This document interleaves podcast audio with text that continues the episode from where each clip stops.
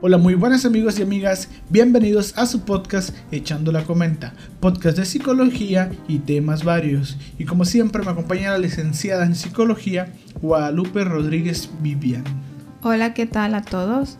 ¿Cómo estás Guadalupe? ¿Bien? Bien. Qué bueno. Eh, y nos acompaña Cosne Martínez, Eduardo. ¿Cómo estás? Bien, bien, la neta aquí. Poquito bien? malito la garganta, pero aquí andamos.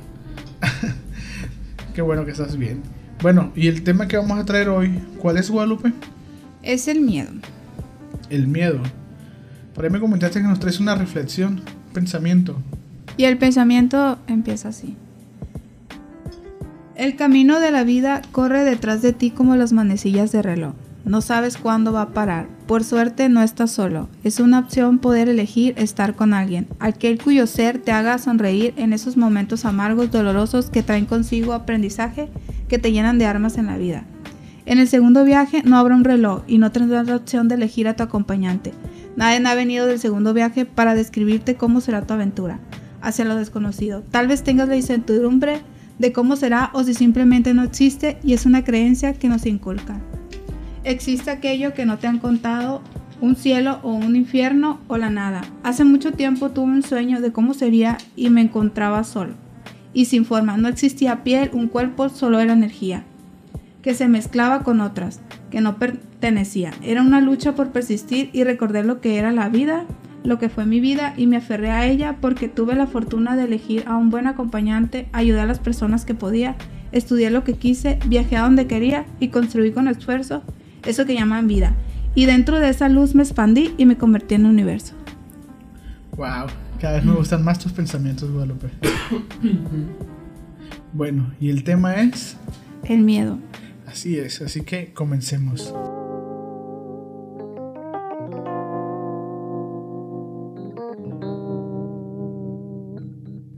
Todos, por más rudos, por más escépticos o por más valientes que sean, han sentido miedo. Es que la palabra miedo tiene muchas derivaciones. Por ejemplo, miedo a la oscuridad, miedo a lo desconocido, miedo a perder a una persona importante en tu vida, pero también existe el miedo irracional, ese miedo que le tenemos a lo que no conocemos o a lo que no comprendemos. ¿Qué es el miedo? Bueno, yo traigo dos definiciones, pero son demasiadas, ¿no? Te voy a traer las dos principales. Sensación de angustia provocada por la presencia de un peligro real o imaginario. Sentimiento de desconfianza que impulsa a creer que ocurrirá un hecho contrario a lo que se desea. ¿Qué nos produce el miedo? Eh, ¿Alguna vez han sentido miedo? Sí. ¿Qué les, pro- qué les ha producido el miedo? Ansiedad. Ansiedad, ok, sí es cierto. Sí, eso, ansiedad, como desconfianza también. mucho. Pues varios sentimientos, la verdad. Es que es una variedad. Y el sentimiento, el sentimiento, el miedo es un sentimiento, ¿verdad, Guadalupe? Desde el punto psicológico, el miedo es una respuesta ante un peligro de una forma adaptativa de supervivencia y de defensa. Exactamente. La variedad de estímulos que genera esta emoción en nosotros son tan eternos, tan extensos, que se nos hace imposible enumerarlos. ¿Cómo comprendemos el sentimiento del miedo? Cualquier cosa puede provocar miedo en una determinada persona por aprendizaje vicario. No hace falta que la persona tenga contacto directo con el estímulo al que tiene miedo. Basta con observar esta reacción en una persona que tenga de referencia. Yo creo que todos, como dice aquí, pues aprendizaje vicario es, tú ves una persona que tiene miedo, lo está expresando en su rostro y por obvias razones tú también lo sientes, sientes ese peligro. ¿Les ha pasado eso? Sí. Con solo ver la cara te das cuenta a veces. De, lo, de la De situación, los, ¿no? ajá, de los gestos, de todo eso. Guadalupe. Pues sí, sí, yo a mí me ha pasado que he tenido miedo a ciertas cosas, ciertos objetos o ciertas situaciones. Inanimado, Ajá. animado, irracional. Claro que sí, existe el miedo racional. Sí, e que algunos investigadores lo llaman fobias. Exactamente, ahorita vamos a hablar de eso. Por acondicionamiento clásico. ¿Sabes qué es el acondicionamiento clásico? Pues ¿Cómo yo les voy a decir. No se preocupen, yo les voy a decir. Yo lo investigué, tampoco eh, yo lo sabía. Yo no lo sabía, lo investigué, claro. Como toda esta vida, para aprender hay que investigar. Vamos a poner el ejemplo del pequeño Albert, un niño de dos años al que Skinner, el padre del conductismo radical, voy a hacer un pequeño paréntesis ahí. Skinner está loco. Ayudó a la psicología. Pero para Es mi punto de ver, sí, pero para mi punto de ver está loco. ¿Lo conoces, Cosne? No, yo pensaba que era el de los Simpsons. Pues no. Algo tiene que ver, ¿eh? así como que director recto. Skinner también era, pues el Oh. padre del conductismo era recto. Pues conductismo viene de la palabra conducta. Y O sea, conducta viene también de la palabra Obedecer. obedecer, comportarse. Ok. Dice, el padre del conductismo radical, que es Skinner, instauró el miedo a las ratas. Esto lo consiguió de la siguiente manera. Al pequeño Albert, el niño de dos años, un niño cuando está chiquito no le tiene miedo a nada. A nada, no miden los riesgos. No mide el riesgo, él ve algo, lo quiere agarrar. Ve un animal, no le va a tener miedo. Porque no sabe que, que le puede hacer daño, lo pueden morder, le puede pasar algo. Si tú dejas a un bebé que ya gatea en la cama, él no va a, ver- va a medir el miedo de que se y, y no va a tener miedo a caerse porque no, No sabe. no sabe. No sabe los peligros que lleva. No sabe los peligros que lleva. Entonces, esto lo consiguió de la siguiente manera. Escucha esta pequeña historia de Skinner Cosne. Yo creo que les va a interesar a los dos. Que Guadalupe ya te la sabes, ¿verdad? Sí. Sí, sí. Sé que es el padre del conductismo. Ah, sí. Y que está loquito, ¿no? Para mí está Sí, loco. está loquito. Esa palabra no. Está loquito. Bueno, no está loco, Guadalupe, yo lo sé, pero de mi punto de vista, Esto es mi punto de vista, ¿no? Yo sé que muchos le tienen respeto, pero a mi punto de vista, experimentar con niños. Ah, como que no, ¿verdad? De hecho, está considerado ese experimento en los de los miedos psicológicos, el que vas a platicar. Está en el top, en Está uno en de los top. top de los 10, sí. De los 10 miedos psicológicos más. Sí. Más Conocidos, más. Ok. Bueno, ¿cómo lo consiguió? Esto lo consiguió de la siguiente manera. Al principio el niño no mostraba miedo a nada. Como les dije, los bebés no, pues no tiene dos años, no, no ve que, que, No sabe que está en riesgo porque. exactamente, pues no mide el peligro. Le acercaba una rata al niño y no le causaba ninguna reacción emocional, simplemente quería jugar con ella. Sin embargo, Skinner quiso desarrollar el miedo en el niño con lo que cada vez que le presentaba la rata provocaba un intenso ruido. O sea, es un estímulo incondicionado que generaba miedo en el niño el cual se ponía a llorar simultáneamente a medida que se iban repitiendo las asociaciones entre el ruido, o sea, el estímulo incondicionado, y la rata, Albert, que es el niño de dos años, iba adquiriendo un miedo más intenso hacia esta última que se convirtió en el estímulo condicionado, o también se puede conocer como abreviadamente EC. Hasta tal punto que el pobre niño finalmente generalizó ese miedo a todas las costas blancas, esto es lo que se denomina condicionamiento clásico y es un método muy utilizado dentro de la psicología clínica para superar fobias. Lo que hizo es que relacionó un chillido. Primero le puso la rata, ¿no? Y no tenía miedo. Después metió la- al niño con la rata, pero cada vez que aparecía la rata, le tiraba un chillido, pues muy fuerte. Un sonido, un ruido, vaya, no voy a decir que el ruido es porque no lo especifica, pero un ruido muy fuerte y el niño pues su cerebro es de que asociaba el ruido con la rata y lloraba. Y así hasta que nomás simplemente metían a la rata y ya lloraba. Porque ya estaba condicionada. ya sabía lo que iba a pasar. güey. Exactamente, en su mente ya estaba. Pues ya le habían cultivado eso de que. Se lo implementó. ¿no? Sí, pues. Ya estaba cultivado en su cerebrito de bebé que le iban a. que iba a.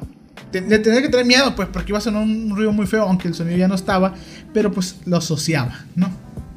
Es la asociación. Lo que pasa es que obviamente que si es un ruido muy fuerte te vas a asustar. Si tú escuchas de repente un ruido Inesperado. inesperado, ¿qué va a hacer tu cuerpo? Tu cuerpo va a responder. Por eso es, el miedo es una respuesta adaptativa ante un peligro. ¿Por qué? Te Porque, protege, pues también. porque o sea, en sí al principio el experimento le enseñó la rata y no, no tenía miedo, o sea, no le dio miedo, o sea, ¿por qué? Porque es algo desconocido que tú lo ves, ah, no me está dañando, pero ¿qué tal si lo hubiera mordido la manita? ¿O qué tal si lo hubiera sido otra cosa? Entonces, Ujú.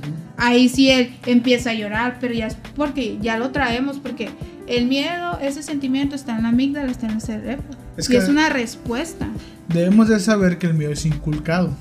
El miedo es Sin, aprendido. sin querer. Sí, es aprendido. Sin querer porque ah, como vas creciendo es como que no te subas ahí. O esto para acá porque va a pasar esto y esto. Y ah, con el tiempo vas aprendiendo a no hacer ciertas cosas, pero es por miedo. Pues. Exactamente. Imagínate que qué hubiera pasado si nunca te hubieran dicho no hagas esto, no hagas aquello. Que nunca te hubieran dicho el peligro que existía tras esas cosas. Yo creo que no llegaríamos ni a la ma- mayoría de edad. No, lo, va- lo vas aprendiendo. Pero ya lo haces tú por sobrevivencia. El ser humano, Por instinto, desde que por- nace, desde que nace, desde que un bebé está luchando por vivir. O sea, del momento ya del parto que él va, él quiere vivir y quiere ser. Entonces ya eso ya lo traemos. Exactamente. Bueno, ¿cómo procesamos el miedo? Cuando sentimos miedo creemos que tenemos una baja capacidad de control y de predicción. No obstante, consideramos que necesitamos hacerle frente de manera inminente y para ello movilizamos toda una serie de comportamientos. Siempre evitamos y o escapamos de aquello que nos produce ese temor. Pero ¿para qué sirve el miedo? Fundamentalmente nos sirve para reaccionar y escapar, y escapar eficazmente de cualquier peligro. Pero aquí hay dos efectos. El miedo es un arma de doble filo. ¿Por qué? Porque como dice aquí, te hace reaccionar y escapar de ese peligro inminente. Pero hay personas que les paraliza el miedo. ¿Qué tipo de personas son ustedes? Cosne, Guadalupe. De las dos, pero depende del miedo, yo pienso, yo pienso la situación. Pues hay dos tipos de miedo, del que es racional, de que tú, o sea, estás ante un peligro, por ejemplo, que te asalten. Vamos a ponerlo así. Ese es un peligro racional, o sea, tú estás reaccionando, o sea, qué miedo, o sea, te pone una pistola o saca una navaja y tú ah, te, te bloqueas, o sea, dale todo que se vaya, o sea, ya, ya, ya por, por, ser algo adaptativo, tú qué dices, llévate todo, sobrevivir, yo ¿no? quiero sobrevivir, o sea, sobrevivencia, no sí. me, señor, no me encaje ese filero, Sí. ese cuchillo, por favor, ya Lleves todo lo que quiera. lo que se va a llevar y ya. Pero también Es- hay, es- ese es el miedo.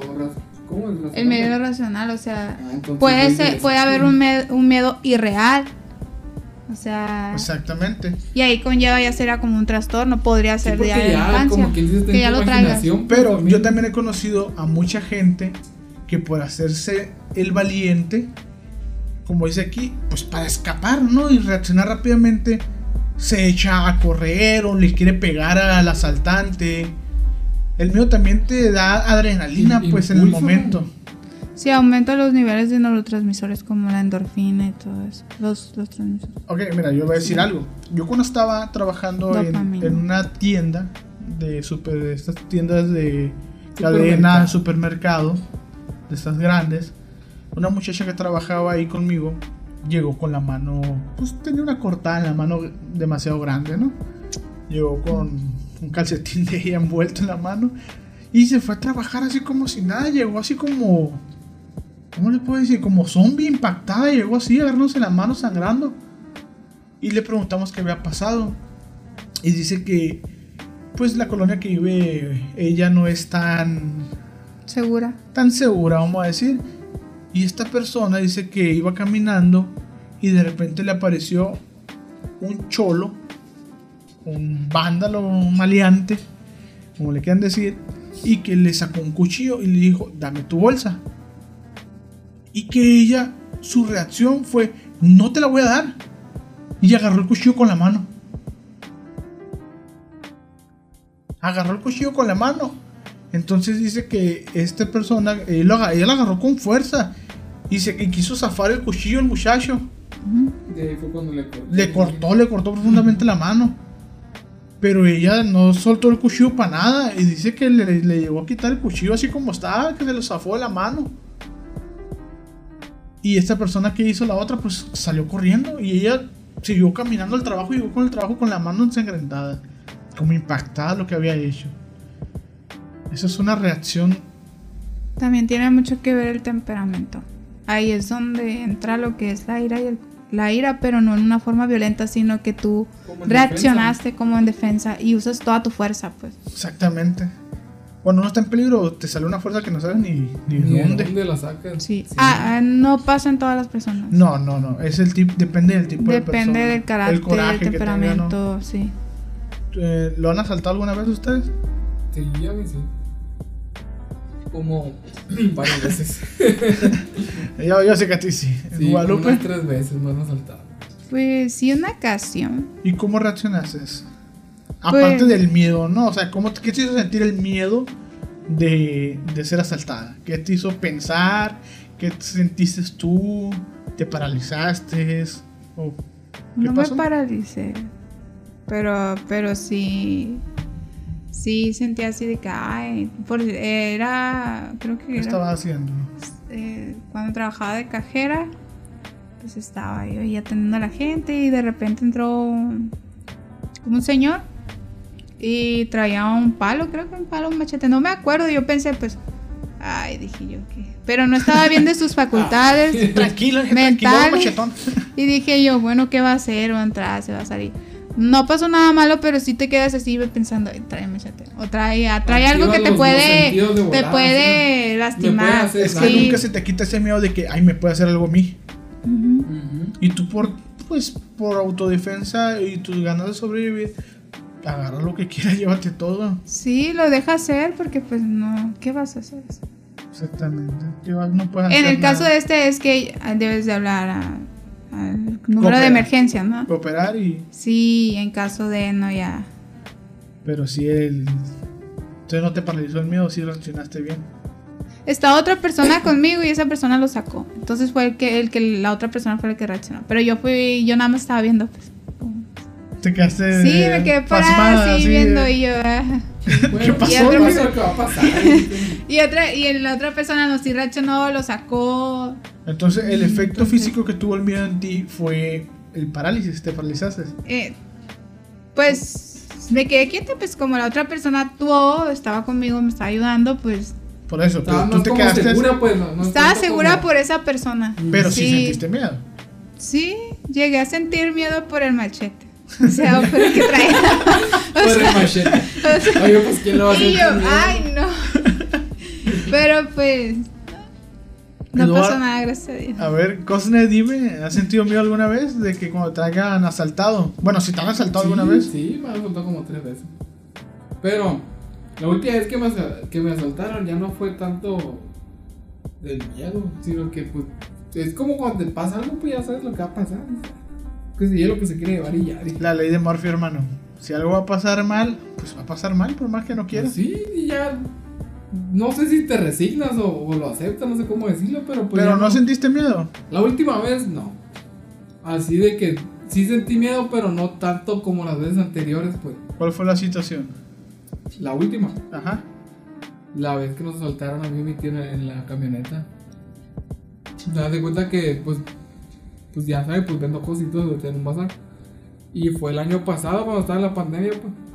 Y pues lo que queríamos era vender y pues todo fue por internet, el trato y todo. Y a la hora de cuando llegamos, el, la persona se subió y nos dijo, no, pues dale por aquí, por aquí, por allá, por allá y todo. Los enredó. Ajá, y de repente anda nos subió, pues nos subió a un terreno así como baldío, es donde llegamos y ya. Ya se me hizo medio raro. Desde ahí yo ya lo noté raro, dije. pues, dije, ¿qué pedo? Dije, pues, ¿qué, qué andan haciendo para acá? Dije. Sentías ese Sí, sentimiento. desde de- ahí ya, ya la, ya la, ya lo sentía, ya lo veía venir todo eso. Y dije yo, no, pues ya valió, dije. Y de todos modos, ya cuando. ¿Con, qué te, repente- ¿Con qué te asaltó? Con una pistola. ¿Y al ver la pistola? ¿No sentiste miedo? No, no, no tanto porque también yo pienso que es de la manera en que te hablan, porque cuando llegan y te gritan y, y de que, ay, ay, acá, como que sí te, te empiezas a No te provocó más. miedo, pues, el asaltante. No, no tanto. Así que digas tú, uy, qué miedo, pues no. Porque pues, también puede ser lo mismo que a lo mejor ya, ya como Fue. no fue la primera vez, pues. Fue un asaltante amable. Algo así, sí, ya. La historia ya, no rara. quedan, ya no quedan de eso. Poco, poco como es, la verdad. Bueno, pues el efecto físico del miedo nos paraliza y nos hace fijar toda nuestra atención en el estímulo desencadenante. Tu cuerpo entra en alerta lo que estamos hablando, y activa el sistema nervioso simpático, parte encargada de la activación física de huida o de enfrentamiento, es lo que yo estaba diciendo con la muchacha. Te activa la parte física de que o huyes o lo enfrentas, pero también está lo que te paraliza. Ya. ¿Quieres comentar algo? paraliza el miedo. Te paraliza el miedo. O en general te paraliza el miedo. Eh, Bueno, o sea, en caso, no, no miedo de que estoy viendo una película, sino que miedo de que un miedo real te paraliza. sí. A mí sí. Así. Pues la verdad a mí nunca me han asaltado. En situaciones como esas sí.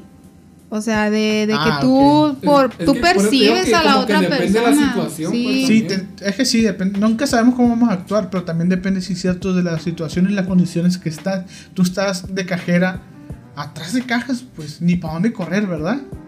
Ni hacerte. Y por Sí, ejemplo, a mí las veces que me asaltaron fue en tener- la calle, o sea. Ojalá que otro tuviera así como que un.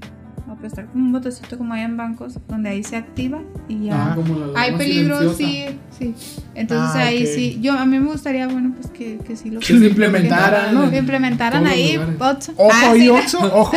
Ojo. Por Ideas millonarias. Porque, porque eso de marcar eh, puede que no te dejen. O sea, y en cambio, que lo tengan en la parte de abajo, de ahora están notando, no, traen armas, traen. De ahora. Lo activas, ¿no? Activas el botón. Ok, pues. Y también está lo que te dije, lo del enfrentamiento, que viene siendo lo de la muchacha esta que agarró el cuchillo. Traer, traer como un gas pimienta ahí también sería, ¿no? O sea, de, por Pues, seguridad, ay, andas no. a, a las 10 Pues de la noche. La verdad, a veces no haces nada hasta que te pasa, pues. Pues, Yo, yo creo que si a mí me saltaría, mi reacción yo creo que siempre va a ser, llévate lo que quieras, vale más mi vida que lo que físico que traigo, o lo material, más bien dicho, disculpen, lo material, porque hay mucha gente que, que se quiere enfrentar al, al asaltante. Y es que también, y no, por así decirlo, del, del noventa y tantos por ciento pues, del que te va a asaltar es porque trae algo. Pero ¿dónde has escuchado que alguien te asalte sin traer nada? O sea, así a mano limpia. Pues, Obviamente ya llevan ventaja sobre ti trayendo algo. ando exactamente. También como dices tú, pues ¿para dónde me hago? ¿Por qué? Porque por ejemplo el caso de Lupita, que era un machete. O sea, tampoco... ¿Cómo vas a competir con un machete? Ajá, no? Y o sea. También, también usa el razonamiento ahí, o sea. Pues sí. Bueno, tu corazón bombea más sangre, la adrenalina se dispara, los músculos entran en tensión, tus pulmones envían más oxígeno y uno de los efectos que más te sonará, el estómago se cierra. Esos son los efectos físicos. Los efectos emocionales del miedo son las consecuencias del miedo sobre tu mente pueden ir desde el agobio, que te sientas de que te falta Como fatiga, sí. fatiga, te falta el aire, el malestar, de que ay, me empieza a doler todo, el estrés, te estresas, hasta El la estrés, derivación en insomnio. Que yo creo que el insomnio, pues, te quedas como un poquito pensando qué pasó, por qué me asaltaron, o sea, por todo esto, pues, por el estrés, el agobio, el malestar. Lo que más pienso también es como que hubiera hecho esto, le hubiera dicho esto, hubiera agarrado para acá. Es lo que más pienso yo pienso. Pero nunca sabes, no puedes actuar en el momento. Sí, pues en el momento sí te ciclas. Exactamente, te quedas estancado, vaya. Te da ataques de ansiedad. Caída en picada de tu autoestima, pérdida absoluta de la confianza, inseguridad, vulnerabilidad o, o culpabilidad. Pérdida de la confianza. En la gente. Pierdes la confianza. Yo creo que uno aprende, ¿no? Ahí a... Porque, Vamos a hablar qué tipo de miedo. Porque hay Vamos a un tipo de decir- miedo. vamos a decir, vienes por la calle, una hora En la Y noche. de la noche, pues inadecuada, para andar en la calle, un barrio peligroso, y ves que viene un maleante caminando. Actitud sospechosa. Pues como de sobrevivencia y actuaría. Ahí sí, sí ya me ha pasado. De que o apuro el paso. O te toco una puerta, hago como. Porque me han enseñado, pues, cómo Pero, actuar y- en esas y- y situaciones. Y, cada vez se está acercando más a ti. Más y más y más. Te empieza a dar miedo. Te empiezas a fatigar. Sientes. Sí, pero actúo rápido en, en cuestión de que ya está lejos. Cuando ya lo tengo enfrente, o sea, cuando ya no puedo hacer nada, ahí sí me bloqueo Y te sientes vulnerable. y me siento vulnerable. Pero cuando tengo opciones, o sea, de que, ah, puedo hacer esto. Puedo agarrar por acá. Sí, yo puedo, puedo. aquí. Y te alcanza. Y te pasa. Y es alguien X. Después, ¿qué sientes? alivio. Bueno, si no me hizo nada, pues digo, ah, alivio, ah. no sabes qué intenciones traía, la verdad. Solamente miraste que Es, estaba. es, es lo que se siente o aprende a matar a otro Ok. también porque empiezas a desconfiar de la gente. Es que el miedo juega con nuestra mente también. Nos hace pensar cosas que no son. Cuando uno está en una situación de miedo, te puedes imaginar demasiadas cosas. Que ese sería un miedo real, ¿no? Que es el miedo real, porque tu mente Ya está creando todo. ansiedad, eso sí, es ansiedad, eh, que el miedo es ansiedad, ¿no? Y eh, cuando tú, en el ejemplo que me diste, por ejemplo... Digo, porque eso me ha pasado a mí. y Yo soy bien desconfiado con la gente así.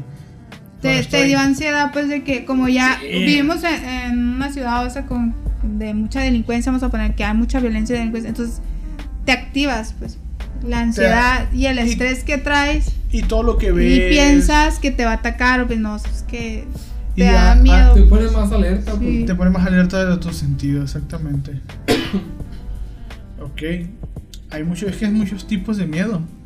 Dependiendo de si el estímulo que provoca el miedo existe o no, este puede ser miedo real. El miedo real hace referencia a un tipo de miedo que se construye a partir de componentes reales. Por ejemplo, el miedo a caer de un lugar alto.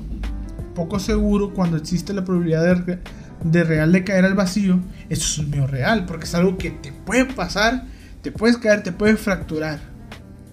Pero hay personas que están a la altura y aunque no te pueden tener, es una fobia, miedo a las alturas. Ah, sí, O o sea- sea, sí, es una fobia, obviamente eso. Miedo irreal o irracional, lo que estamos diciendo. Y lo irreal, pues es algo que no existe, Que uno mismo se cree. que uno mismo se crea. Y lo irracional es algo, pues como lo dice, que no era, no era racional. Como lo- el tipo del muchacho que viene caminando, eres irracional y empieza, me va a saltar, me va a saltar, me va a saltar. Y te pasa por un lado caminando y no pasó nada. Fuiste irracional porque pudiste haber cambiado de acera, pudiste haber hecho otra cosa. Si había un grupito de gente en una esquina, te pudiste haber parado ahí nomás y dejar que pasara.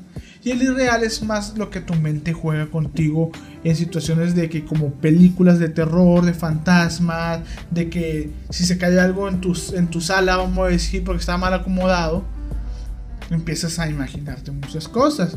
El miedo irreal o irracional, el miedo irreal tiene su origen en un pensamiento imaginario, distorsionado y catastrófico. Por ejemplo, el miedo a hablar en público o miedo a volar.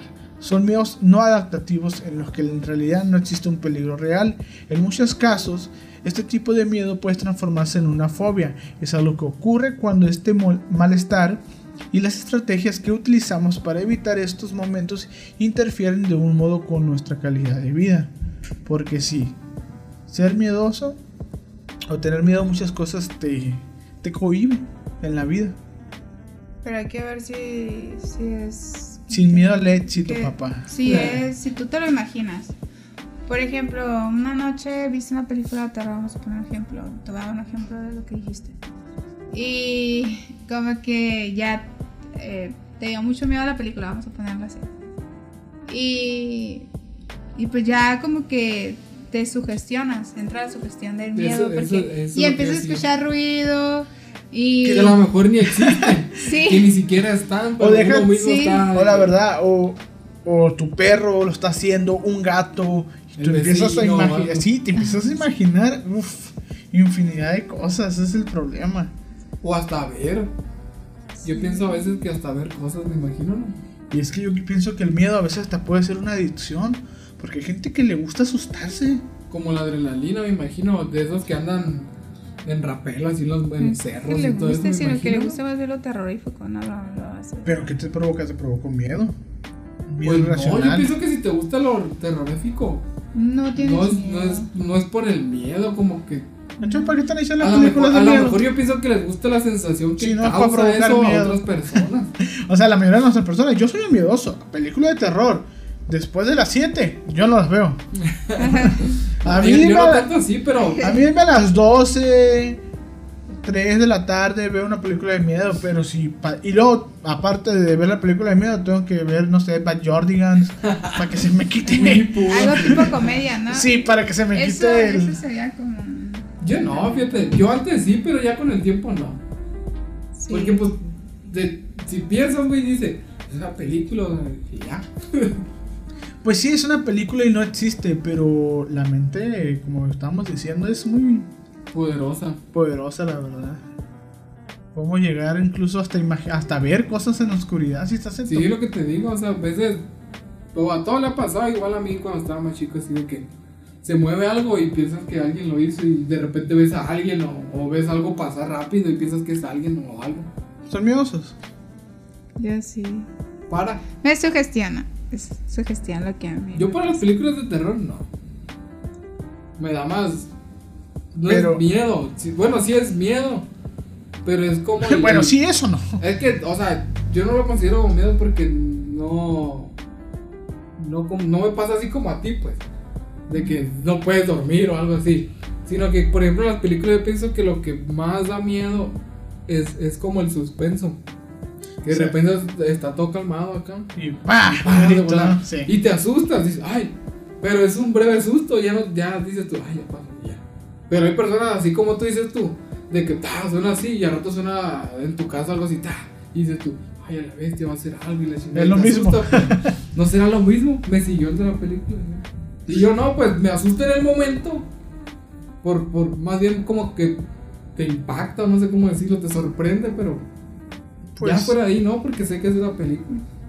Y fíjate que a mí las películas esas de gore, descuartizados y eso, eso no me da miedo.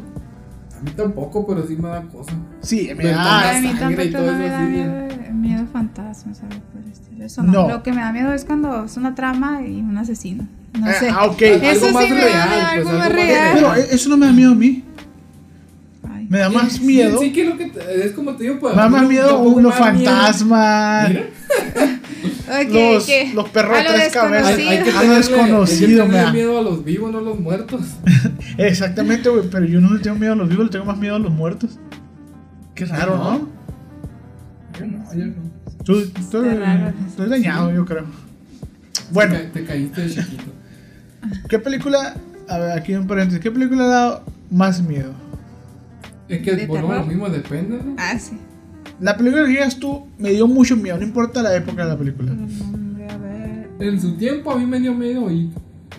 Cuando La tú- vieja. no, te- sí, Eh. pero cuando yo estaba chiquito. Ok, yo también te- que tenía que te gustó unos 8 años, 7. Bueno, ¿y te acuerdas cuánto te duró ese miedo? Bastante. A mí, la película que me ha dado más miedo es la de Chucky. Ah, neta. La verdad. Me dio miedo, miedo, miedo, miedo. Y sin miedo a decirlo, hasta me orinaba en la cama. No, yo no. Y es un miedo que me duró bastante tiempo, eh. Yo creo que sí me duró como un año. Yo creo que cuando la vi. A mí ¿Sabes, me duró mucho. ¿sabes cuándo la pero vi nunca, esa por ejemplo, película? nunca le tuve miedo a los payasos. Yo le tenía miedo en sí a, A los globos. a ese payaso, güey. Hola Eduardo, ¿quieres flotar? Todos flotan. Ay, Yo no. Pero fíjate cómo es tanto, también tiene mucho que ver lo que son las redes sociales, porque, o sea, un payaso es tan tierno, lo ves y es tierno. Y O sea, asesino a la pero ya te, ya lo ponen como en una forma Como de malo, pues. como malo y, y, o sea, está aprendido eso también, o sea, ese payaso es malo, tú dices. O sea, ¿por qué? Porque eso me enseñaron, o sea. Pero aparte, pues, me, si ese payaso te, te va a hacer algo malo, obviamente te da miedo. Pues, eh, pues sí. Pues sí, ya pues, de otro punto. No, no respondiste, bueno, pues, ¿qué película te dio más miedo? Creo que, no recuerdo muy bien cómo se me llama, si me equivoco, pero creo que es Asesino en Texas. No sé qué. Ah, Algo así. ya sé Sí. cuál. No sé, me dio mucho. Masacre en Texas. Masacre en Texas, sí, otra, sí, esa. Que- Esa sí me dio miedo. Que al tiempo hasta me gustó. Ah, y la casa de cera. Esa. También me dio Yo mucho también. miedo. Y yo, Pues la ah, casa de En su tiempo me es dio que son miedo. reales, así. ¿no? En, en su tiempo me dio miedo, pero ahora hasta me gusta la película. ¿Sabes qué película me. Ya no la volví a ver. Se me hace muy interesante. No sé si sea la misma, pero una que tiene muchos espejos y muchos fantasmas adentro. No, Muchos la, monstruos. La que decimos nosotros tienen fantasmas. No. No me acuerdo cómo se Ay, llama esa película. No, la, la, de- la de psicópata. 13 fantasmas. Ándale, esa, la de los 13 13 fantasmas. Creo que, Que hay una- supuestamente van eliminando los. Sí. No, no sé cómo está el show. Sí, está bien curada esa película porque es un poco científica acá, ¿no? Sí, algo así medio así. Es de científica Y con de terror. suspenso, los otros. Creo que es así. Cuando era más pequeña, sí. Me dio De mucho suspenso, miedo. los otros. Los otros. Porque yo tenía, cuando estaba más chiquita, tenía como muchas pesadillas. Y esa película, pues, tenía como mucha relación. A que era cuando tú no sabes que desde pequeños te dicen que a los fantasmas o los almas. Sí, eso sí, eso te lo inculcan da miedo. los padres. Sí, pues. Y, y ya cuando ya empiezas a saber un poquito más de lo que es la parte espiritual o cosas así, ya como que ya minora. conociendo más. Sí, aminora el miedo, pues al menos a mí eso me pasó. Ok. Bueno, miedo patológico. ¿Qué es la patología? Miedo fisiológico. O sea, ya. ya lo traes. La respuesta, sí. Ya lo traes. Este tipo de miedo se activa aunque no haya peligro y puede prolongarse indefinidamente. Su nivel de interferencia... Ay, tiene que pasar el de las nieves. en este momento va pasando el de las nieves. Quiero nieve. No, no, no, no, más ignórenlo, ¿no? Este tipo de miedo se activa aunque no haya peligro y puede prolongarse, prolongarse indefinidamente. Su nivel de interferencia en el funcionamiento cotidiano es alto, pues produce un gran malestar psicológico a la persona que lo padece y a veces también afecta a terceras personas por sus efectos en la conducta social, por lo que requiere tratamiento según el nivel de afectación. Ahí tenemos también, existe como existe eh, la histeria colectiva, existe el miedo colectivo. Sí. Sí, me imagino, ¿no? Sí, ¿Qué sería el miedo colectivo? Que yo te esté diciendo Guadalupe, ah, si viene... Es como lo mismo que decíamos ahorita, que, que le ves la cara y te das cuenta que tiene miedo. Y dices tú, uy, pero ¿a qué le tiene miedo? Y te empiezas a asustar también, me imagino. Exactamente. O como cuando ves a alguien corriendo, güey. Miedo. saliendo a algún lugar apurado, dices tú, te asustas también, me imagino. Exactamente. Si tú estás en la calle del centro y ves un puño de gente corriendo, ¿qué harías? Pues creo que corro también, ¿no? Porque digo, ah, sí, porque están corriendo.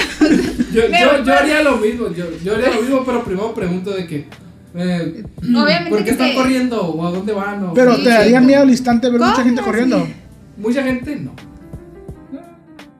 Primero me, me, fijo si a dónde van o por qué. ¿Qué está pasando? Y ¡pum! Un balazo. ah. Corredor. y, van a matar a mí nomás, habiendo tanta gente. ¿Pues no corriste? al que no corre, dispárame. no, pues es lo que quiero entender. Pues imagínate que. Pues, lo haces por imitación, lo que digo yo. Porque los estás viendo que están corriendo y tú. no sé. o sea, no, no. Yo, lo haría por imitación. O sea, más que. Pues sí, cierto. Sí siento que. Ah, están corriendo porque algo está pasando. Algo raro está pasando. Entonces. más alerta.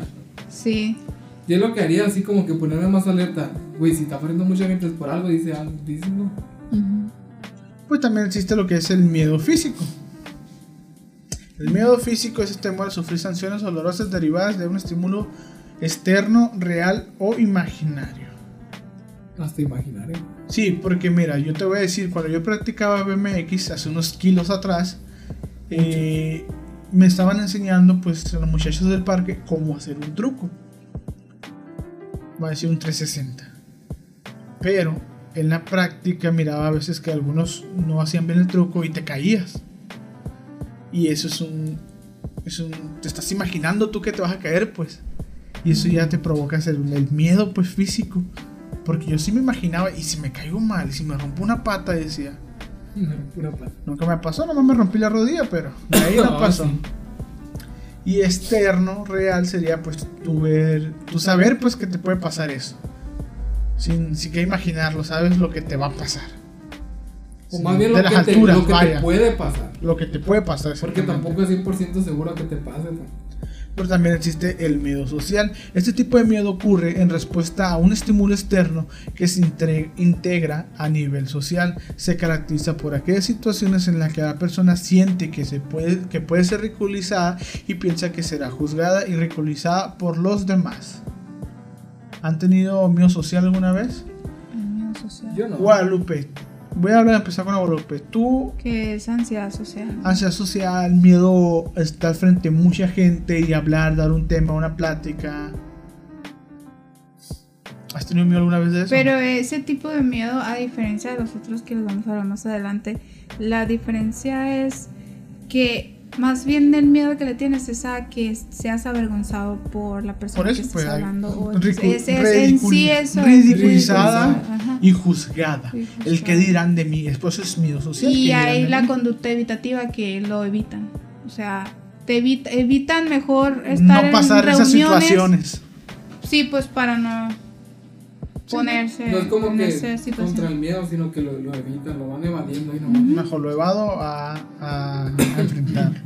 Cosne, ¿alguna vez has pensado el qué dirán? No. ¿Tú qué haces música? De, desde Haces la primera instrumentales. vez Que, que, que me subí a cantar así, no, no me. No me fijé mucho en eso, la verdad. Tú lo hiciste porque te gustó. Sí, y- Y así debe ser, ¿verdad? No, no importar lo que diga la gente. No tener ese miedo de qué, qué dirá la gente. Sí, eso conforme a la experiencia se te va quitando. Entonces, es como las personas que tienen miedo a hablar, vamos a poner así. Y, ah, pero más bien es a que tal vez el tema de conversación que tú tengas no le gusta, o sea, como que empiezas a preocuparte y te entra eso de que, ah, me preocupo. Lo- Y tiendes a mejorar. Y, y cómo debes de, bueno, en caso de que sea alguien que le esté pasando eso, es poco a poco.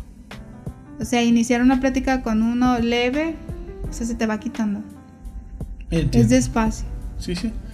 Eh, Entonces, nunca te dio miedo, Cosne. Lo, lo único que si acaso no se dice miedo también, pero por ejemplo cuando, cuando empecé a subir los beats, fue, tan- fue más como Los instrumentales. sí, los instrumentales de que Mira, Puede tengo que- este instrumental de rap o de reggaetón. Este. Te da miedo ser juzgado, que no fueran tan buenos. Ya, eso era lo que decía yo, por ejemplo, porque yo los quería subir para venderlos, pues. O sea, Para mucha lucrar. gente, ajá, la neta sí. No, sí, Porque pues, miraba mucha todo. gente que lo hacía y dije yo, bueno, pues porque yo no, yo también lo hago, pero pues no los publico ni nada. Y dije yo, pero si los subo y a nadie les gusta, dije, Y sientes que superaste ese miedo ahora sí, que ya. se te venden como pan caliente. De, sí, ya dije yo, pues, voy ya lo que sea. Que pase lo que va a pasar, dije, y empecé a subirlo y sí.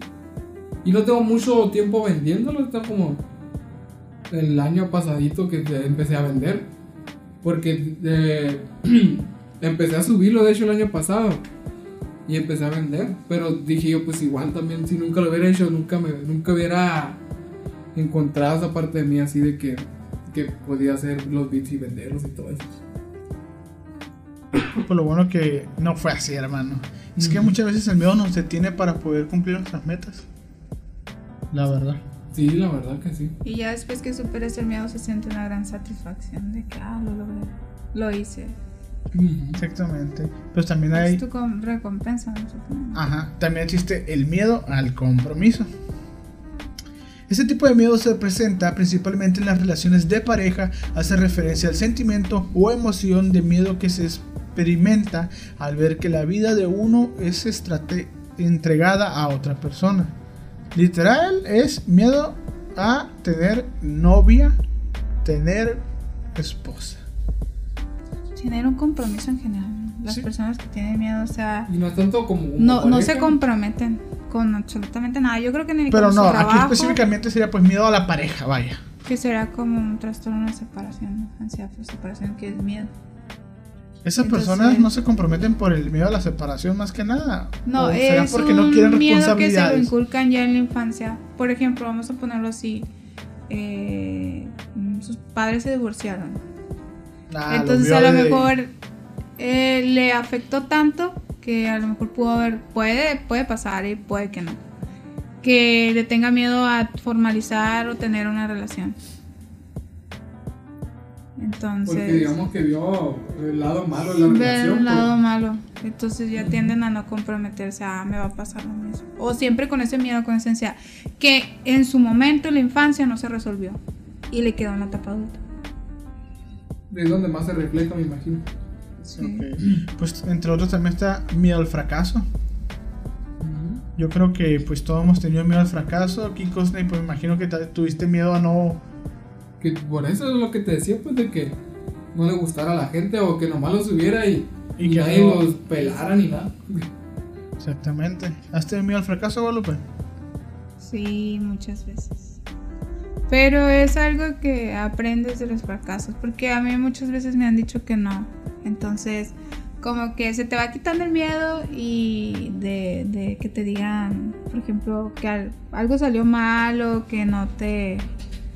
sea, en el caso de un trabajo, que te, tú lleves tu currículum y te digan que no, así como que te sientes, sientes ese miedo cuando lo das al principio y luego ya después de que pasa ya se te pasa.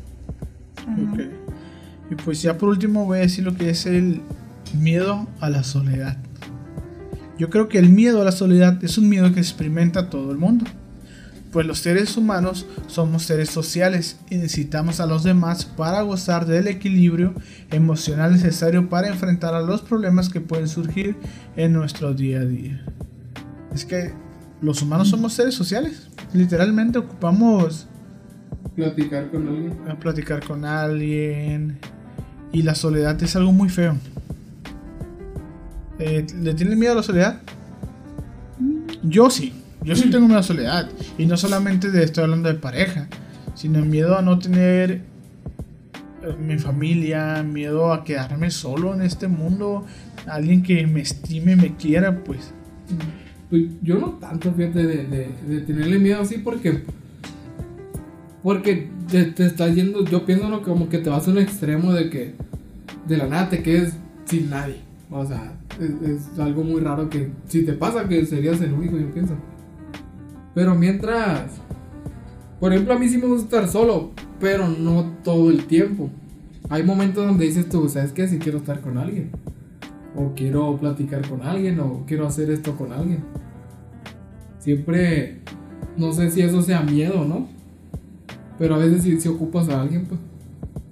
Es que siempre ocupamos de alguien. Pues sí, porque muchas veces es bueno a veces estar solo. Porque aunque sí, cierto, sí te afecta porque creas una ansiedad y estrés. Entonces al momento de tú pensar, hay personas que viven con miedo de que se van a, o sea, como que tienen eso de que, bueno, me voy a morir, me voy a morir. Porque hay personas que sí le tienen miedo. hipocondríacos. O sea, de que. Exacto. De que, por ejemplo, un miedo tan feo que no sales de tu casa. En caso tuyo, que es de afectivo, que es de la familia. Y eso es una ansi- es ansiedad. Que traes como miedo a que ya no vayan a estar contigo, que tus papás, Dios guarde una enfermedad o Yo que me algo. y- imagino porque si te vas al extremo, pues. pues sí, porque Me agobio yo solo, que loco, ¿no? No, y eso. Pero es normal tu preocupación hasta cierto punto. Cuando ya se vuelve muy excesivo, de que cuidarlos en exceso, por ejemplo, que tus papás vivieran contigo y que tú los cuidas excesivamente, o sea, ahí ya es un problema. Ah, y ahí se ocupa ahí ir sí. a terapia porque Ah, pues yo no, puedes vivir con ese miedo. O sea, imagínate estar todo el tiempo preocupado. Estás en el trabajo, estás con tus amigos, estás preocupado Pensando. que tu mamá ya no va a estar contigo, tu papá o tu pareja te va a dejar por otra persona. Entonces sí como que, ah, dices, ¿sí entiendes? Exacto. Y pues la soledad también hay mucha gente que se ha suicidado por soledad. Ujú. Pero eso es un tema delicado que luego tocaremos en un tema por ahí del su- sobre el suicidio. Bueno, de mi parte ha sido todo como siempre. Eh, les dejo a la licenciada Guadalupe con lo que nos trajo el día de hoy. Guadalupe. Pues yo quiero concluir, quiero dar otro ejemplo de un experimento. Tú hablaste el de Albert de Skinner y yo quiero hablar de este que me gustó mucho. Está en el top número uno de los miedos psicológicos que lo implementan. Entonces, el experimento se llama Milgram. Su creador es su apellido, se llama Stanley, un psicólogo de la Universidad de Yale que llevó en el año de 1961 una serie de experimentos cuya finalidad era medir la disposición de una participante para obedecer las órdenes de una autoridad, incluso cuando estas órdenes pudieran ocasionar un conflicto con sus sistemas de valores y conciencia. La preparación del experimento de Milgram trata así. Reclutó un total de 40 participantes por correo y por anuncio. ¿De Se les informaba a partir, fue en el año 1961. Ah, ok. Se les informaba formar parte de un experimento sobre memoria de aprendizaje, porque además del simple hecho de participar se les pagaría 4 dólares asegurándoles que conservarían el pago, inde- independientemente de lo que pasara, ¿no? De los resultados. Se les hizo saber que para el experimento hacían falta tres personas, el investigador, que era la parte autoritaria, el maestro y el alumno. A los voluntarios siempre se les asignaba mediante un falso sorteo el papel del maestro, mientras que el papel del alumno siempre sería asignado a un cómplice de Milgram. Tanto maestro como alumno serían asignados en habitaciones diferentes, pero conjuntas. El maestro observaba siempre con el alumno y era atado a una silla para evitar movimientos involuntarios y se le colocaba electrodos, mientras el maestro era asignado en otra habitación frente a un generador de descarga eléctrica con 30 interruptores que regulaban la intensidad de la descarga en incrementos de 15 voltios. Oscila entre 15 y 450 voltios. Ay, 400. Se quiere voltios y que según el investigador proporcionaría la descarga indicada al alumno.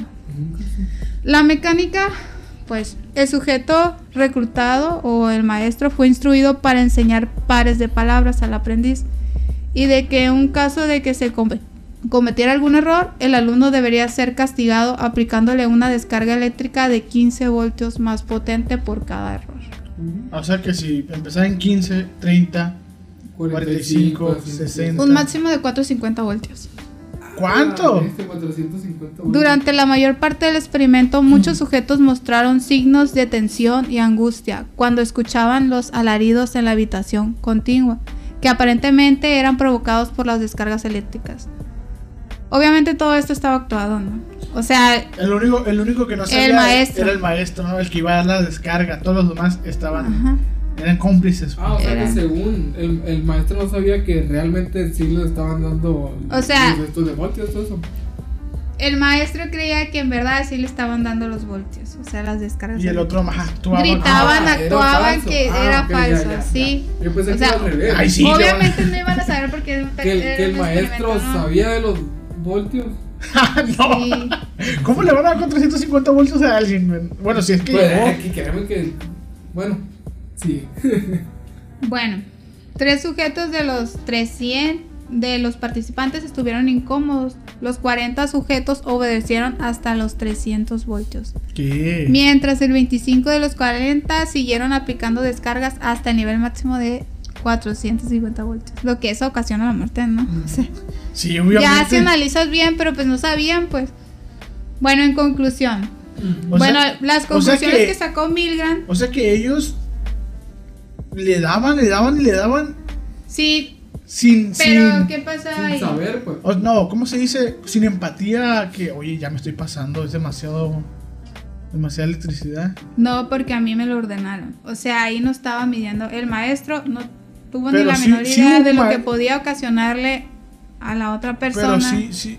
O sea, él miraba que, le, que gritaba de dolor y Pues todo. sí. era todo actuado bien. O sea, Pero le él- hicieron creer a los 40 participantes que iba, que se les iba a sortear entre investigador, maestro y alumno. pero siempre le tocaba de maestras.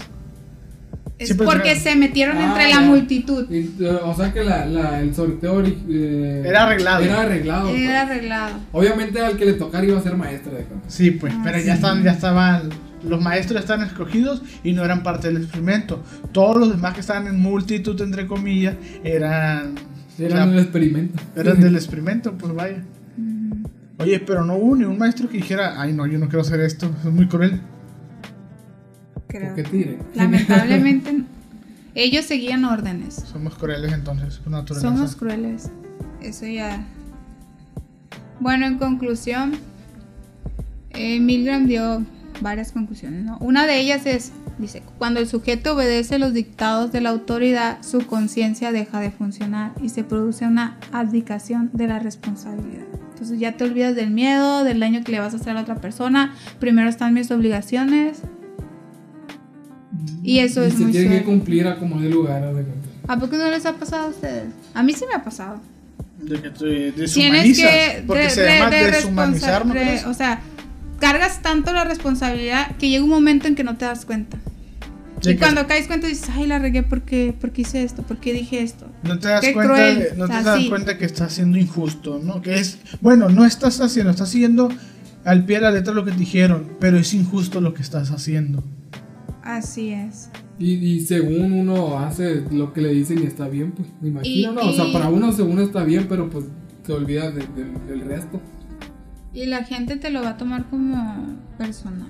Si, por ejemplo, a ti tus jefes, la autoridad, vamos a poner así, te dice que tú tienes que hacer esto y le dices a la otra persona lo que tiene que hacer, probablemente no sabes si lo va a tomar bien o lo va a tomar mal, o toda su frustración y todo el estrés que trae te lo va hacia ti. Te lo voy a regresar. Entonces, eso sí es muy cierto, yo también estoy de acuerdo con él. Otra conclusión son que los sujetos son más obedientes cuando menos han contactado con la víctima y cuanto más lejos se hallan físicamente de esta. Eso también es muy cierto. Que mientras tú estés lejos y no veas cómo estás afectando a esa persona, Lo vas a seguir haciendo. Pues que el, el típico ojo que no ve, corazón que no siente. Yo no O veo. no ves el daño que estás haciendo, pues lo sigues haciendo. Si no se ve, no se siente. Pues sí. Así es. Ahora, a mayor proximidad con la autoridad, mayor obediencia. Tendemos a por miedo, siempre obedecemos por miedo a algo. Ya sea porque necesitamos obedecer, necesitamos el dinero, Sí, pues en el trabajo tienes que hacer caso porque dices es un tipo de miedo. Sí, pues digo, tengo que hacerlo ¿por qué? Porque ocupo el dinero. Y en Exacto. este caso el maestro tenía que obedecer las órdenes. Y tenía que, si te equivocabas, te voy a dar las descargas. O sea, él no midió el dolor, no midió las consecuencias dando. que podía hacer nomás otra persona y estaba siguiendo a la autoridad. Oye, es mi trabajo, para esto me van a pagar, ni modo. Yo vengo a hacer esto y lo voy a hacer, dijo. Ahora, esta parte también es muy cierta. Dice, a mayor formación académica, menor intimidación produce la autoridad, por lo que hay disminución de la obediencia. Eso sí, si tú te sabes las leyes, Es de el- tu o sea, trabajo. en- entre más sabes, menos haces si tú caso, sabes pues, que tu jefe te está diciendo algo fuera de lo normal, algo que no va, que está Que no se contra tiene la que ley, hacer, que no se o- tiene que hacer, como dañar al prójimo, cosas así, de volar se activa ahí. Y tú dices, yo no voy a hacer esto. Y Ni aunque me den este tanto dinero. lamentablemente son cosas que pasan en los trabajos. Y pues ni modo, amigos. Si No tú. solamente en el trabajo. Bueno, en, va- en varias situaciones. La figura auto, ¿cómo se dice? Autoritaria. autoritaria. Es puede como- ser tu papá, puede ser tu mamá, no sé. Un ejemplo, que eh, un ejemplo muy claro. algo que un, no un- quieres. un ejemplo muy claro es la policía cuando te detiene. Es bien sabido en todo México que la mochadita y te pasaste un alto. ¿Cuánto es la multa de un alto? No sé, ponle 800 pesos. 800 pesos. Te detiene. Oiga, joven, se pasó un alto. ¿Qué va a decir el oficial? Oye, pues mochate con unos 200 y, y te dejo ir. Exacto. o sea, Y te vas. y te vas. Es algo que se, se rompe, pues. Lamentablemente. Y sí. No seguimos las reglas. Ya para concluir, ya mencionamos pues dos experimentos, ¿no? Ajá. Sobre el miedo. Eh, yo les voy a hablar un poquito más de lo que es la parte psicológica, lo que son los trastornos de ansiedad. El miedo es una forma, o pues se puede sentir como ansiedad, ¿no? Puede sentir como una fatiga, el estómago, como lo que comentó Joel. Bueno, los trastornos son los que comparten características de miedo y ansiedad excesivos, así como alteraciones conductuales asociadas. Esto lo dice el DSM-5. A veces el nivel del miedo o ansiedad se ve reducido por conductas evitativas generalizadas. Eh, muchos trastornos de ansiedad se desarrollan en la infancia y tienden a persistir si no se tratan.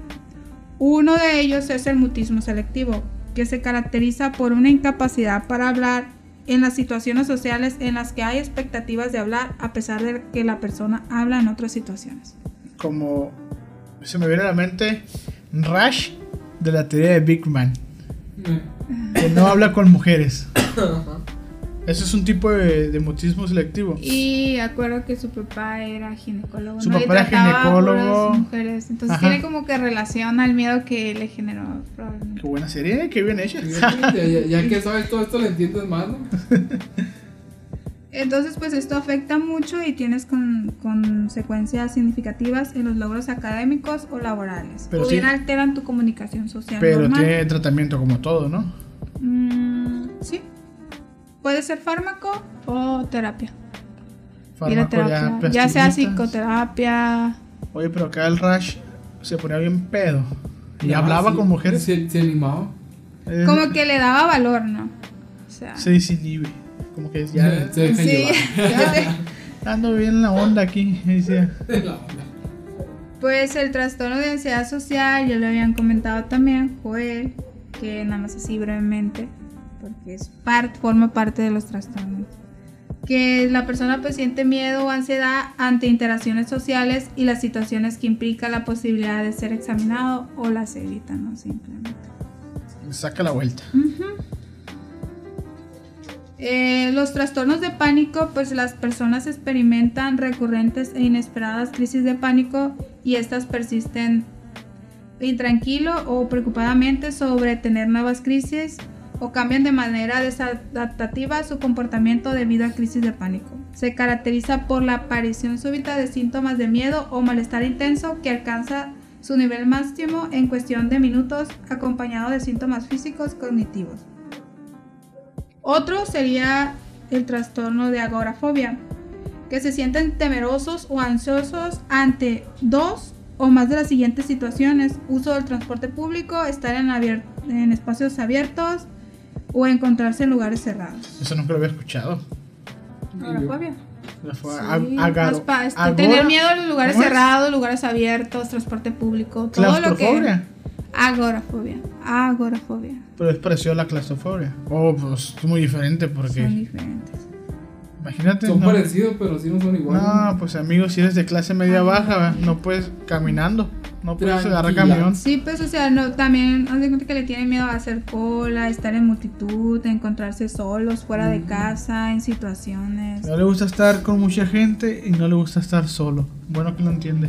Sí, pues como que temen situaciones debido a pensamientos sobre el desarrollo de síntomas similares a la crisis de pánico, ¿no? Que es una preocupación excesiva al miedo una crisis de pánico. Pero excesivo así. Que, que te bloqueas. cualquier cosita, ¿no? Posición fetal, dices rápidamente, ¿no? te haces bolita y al piso. Exactamente. Y los trastornos de ansiedad generalizada son una ansiedad persistente y excesiva y una preocupación sobre varios aspectos como el trabajo y el rendimiento escolar. O crees que eso sí se da mucho. Mucha preocupación, pues traes mucho estrés que estás preocupado ya sea porque vas a tener un examen, tienes que estudiar, tienes las tareas, los trabajos. Sí, todo o en tu trabajo que te exijan algo que tú no puedas, o sea, que se te complique, te da como que ese miedo de que no, no voy a poder. Es que es miedo al éxito, siento yo. Ahí está, sin miedo al éxito. Es el miedo al éxito, papá. Hay otro que es un trastorno que es inducido por una sustancia. Pero esto es por la reacción que provoca el medicamento, ¿no? Te da como ansiedad. Ay, pero el medicamento según es, para que te ayude o qué? No, en vez de quitarte la ansiedad te la da. Puede ser un tipo de droga. Por eso, por eso voy. Se supone si es medicamento para ayudarte o es una droga. Sí, por ejemplo, ya se ha visto casos de personas, por ejemplo, que asesinan, que están drogados y asesinan a un ser querido porque y ya que se le quita el efecto de diablo, no sé, cosas así, es inducido. sí, eso sí. Es el trastorno de ansiedad. El último que vamos a ver es el trastorno de ansiedad por separación. Es una ansiedad excesiva ante alejamiento del hogar o de las personas a quienes el sujeto están vinculados. Uh. Ajá. Bueno. Conclusión, Guadalupe, el miedo. Pues es una respuesta ante el peligro. Para mí. O sea, ya, ya, yo ya. igual así lo tomo como que y te tienes que adaptar y sobrevivir. Es que el miedo generaliza muchas es cosas. Es bueno y malo, pues, o sea, te a sentir mal, pero es por tu bien. O sea, yo hablé de tipos de miedo, pero no los puedo. No terminamos de decir los tipos de miedo que hay. No, pues. sí. Ah, nos van a hallar ahí. Y hay fobias, todo eso también. Pues. En conclusión, el miedo es una respuesta que activa nuestro cerebro ante una posible amenaza. Esta origina cambios en la fisiología, los pensamientos y la conducta. Hasta hace poco, el estudio de las bases neurobiológicas del miedo se habían centrado en la amígdala. ¿Confirmamos, Guadalupe? Sí. Ok. Una pequeña estructura alojada en el sistema límbico. Pero diversas áreas cerebrales participan en la emoción del miedo, entre ellas la insulina, la corteza cingulada anterior dorsal y la corteza prefrontal dorsolateral. Creo que todo eso está conectado. Está conectado porque obviamente que si no piensas, no razonas que es la parte prefrontal, no vas a decir, no le vas a tener miedo a nada porque estás pensando, o sea, ¿cómo te diré? Estás ante un peligro y no lo sabes. Es como no saber o no razonar que, ah, estoy en peligro, tengo miedo, o algo así, o que se active. Es que Entonces, se te activan muchas cosas del cerebro, empieza a... No te digo, te pones alerta, pues, o sea, Sí, los pues, sentidos, los todo, sentidos, todo, el olfato, el gusto, la visión, del oído. el oído, la adrenalina al máximo, todo es todo. Es como si te aventara... No, un ahí. Un rapidín. un rapid- Que no, un rapid no. ¿Qué? ¿Qué? Bueno, es un, un, What? un ahí. Es como una droga porque te, te sube todo de golpe. Sí, pues, sí, las drogas son estimulantes y puedes tener delirios, alucinaciones. Entonces, pues. Pues yo digo que, yo que sí hay gente que es adicta al. Aparte, imagínate, tu cerebro todo el tiempo hace sinapsis, eh, está produciendo sustancias, neurotransmisores que nos ayudan. Ujú. Tenemos pares craneales también, entonces todo la, lo que es la también la ¿cómo se llama? La columna Todo está vertebral, o sea, conectado. todo está conectado. Exactamente. El cerebro es el CPU, son servidores de nuestro El cuerpo. procesador Es el procesador de nuestro cuerpo. de nuestra PC. Si una persona de las que nos está escuchando sufre algún tipo de miedo que no esté pe- especificado eh, y que sea excesivo, podría comentárnoslos y dejarlo ahí en los comentarios, ¿no? Para estudiar. Para estudiarlo un poco o poder hablar, hablar de ellos y te gustaría como buscar una solución a tu problema o algo así. Podrían dejarlo ahí abajo. Exacto. Y bueno, es buen momento de terminar, ¿no? El programa del día de hoy. Bueno, pues muchas gracias por habernos escuchado, amigos. Recuerden que nos pueden dar un like, compartirlo con sus amigos o dejar comentarios del tema que quisieran hablar. Yo soy Fito Tormenta y la licenciada en psicología Guadalupe del Carmen Rodríguez Vivian. y Cosne Martínez. Cosne, despídete de la banda. Sale banda. No, Nos- ahí nos oímos a la próxima porque pues no nos vemos todavía, pero después. pronto, sí. pronto, pronto, pronto nos veremos. Bueno, pues nos vemos. Hasta la próxima. Muchas gracias. Bye. Bye.